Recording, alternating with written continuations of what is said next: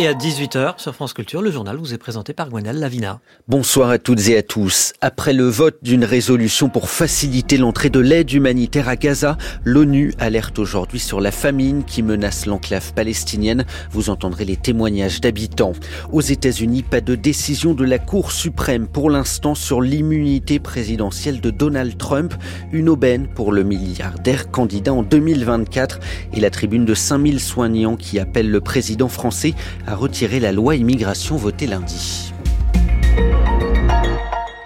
La bande de Gaza, les bombardements se poursuivent et le Hamas annonce ce soir un nouveau bilan de 20 258 morts depuis le début de la guerre le 7 octobre, dont 201 ces dernières 24 heures. Sous la pression américaine, le texte voté hier au Conseil de sécurité de l'ONU ne fait pas mention d'un cessez-le-feu, mais appelle à l'acheminement à grande échelle de l'aide humanitaire dans l'enclave palestinienne, une aide désespérément attendue, d'autant que la famine guette Gaza.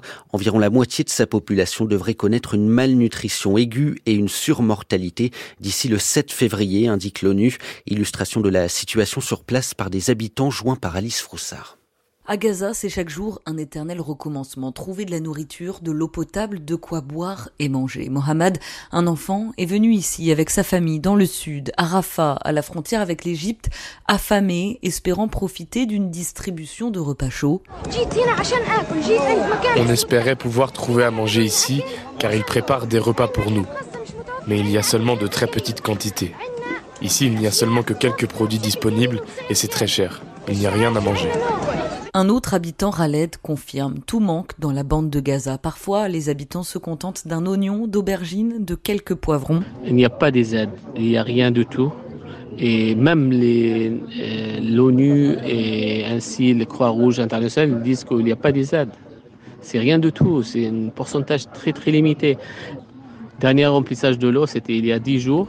D'après le programme alimentaire mondial, 93% des Gazaouis sont en situation d'insécurité alimentaire. Donald Trump était-il protégé par l'immunité présidentielle lorsqu'il a tenté d'inverser les résultats de l'élection de 2020 À cette question, la Cour suprême américaine refuse de répondre en urgence et c'est une aubaine pour l'ancien président républicain. Explication de Sébastien Paour à Washington.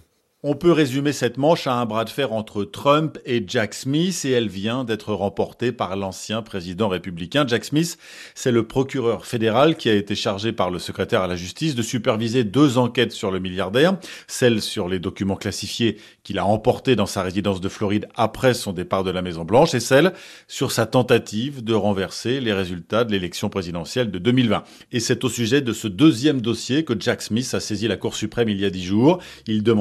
Neuf juges de se prononcer en urgence sur une question. Trump était-il protégé par son immunité présidentielle quand il a tenté d'inverser le résultat de l'élection de 2020 La plus haute juridiction du pays, composée de neuf juges dont six conservateurs, refuse de se prononcer en urgence. Et voilà donc Trump qui gagne du temps alors que son procès dans ce dossier doit commencer le 4 mars et que la primaire républicaine commence, elle, dans trois semaines dans l'Iowa. Il assure qu'il bénéficie d'une immunité absolue et qu'il ne doit pas être poursuivi. Au Yémen, le gouvernement et les rebelles outils s'engagent à respecter un nouveau cessez-le-feu, annonce l'envoyé spécial des Nations Unies pour le Yémen. Les deux parties acceptent aussi l'ouverture d'un processus de paix pour mettre fin au conflit débuté en 2015. En Belgique, les vœux de la ministre de la Défense ne passent pas du tout. Ludivine de Donner a eu recours à un clip au ton décalé tourné sur un patrouilleur de la marine du royaume.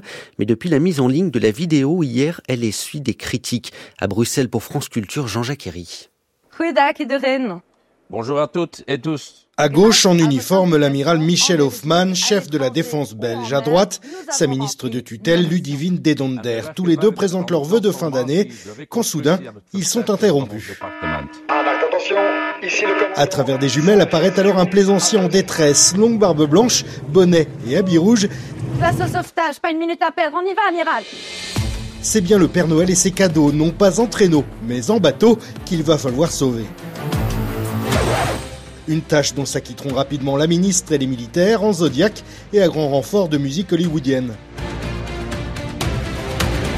Quel bonheur, Père Noël Et voilà L'exercice est plutôt amusant, mais la ministre socialiste s'est attiré les foudres de plusieurs députés qui critiquent pêle-mêle l'image donnée de la Belgique, le budget nécessaire ou dénoncent une publicité politique financée par le contribuable. De son côté, la ministre assume et assure que pas un euro d'argent public n'a été dépensé. Une touche d'humour et un sourire ne fait jamais de mal à personne, dit-elle, fidèle au ton décalé du clip vidéo. Décidément, on ne sera jamais tranquille à la défense, mais la défense, elle est toujours là même pour le Père Noël. Quant à l'esprit de Noël, chez les politiques belges, il n'a visiblement pas encore touché tout le monde en ce 23 décembre.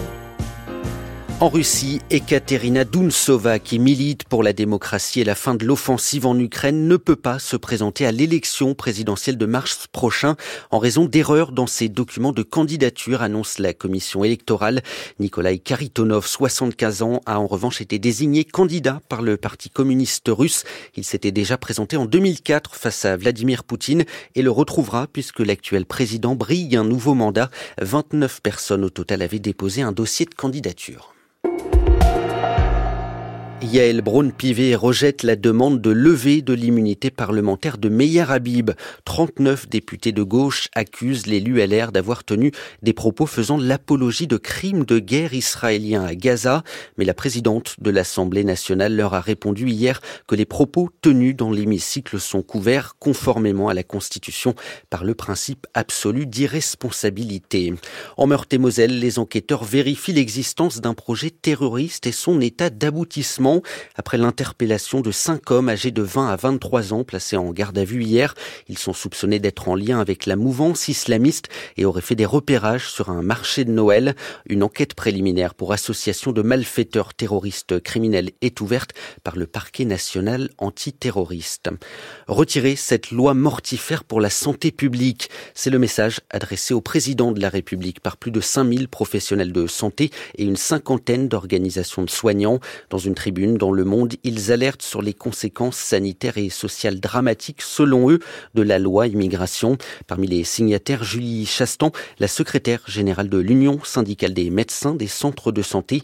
Elle explique qu'avec ce texte, les personnes précaires le seront encore plus les gens qui sont en situation irrégulière sur le territoire, qui travaillent, qui parfois payent des impôts depuis des années et n'ont toujours pas de papier et multiplient les démarches et sont dans des difficultés incroyables euh, d'accès au logement, d'accès aux soins, de, tout.